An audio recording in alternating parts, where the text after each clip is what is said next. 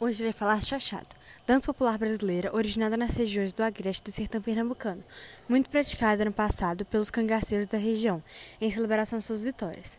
O chachado é dançado em uma fila indiana, sapateando um atrás do outro. A coreografia era executada com os pés rentes ao chão, com passos arrastando, evitando fazer barulho.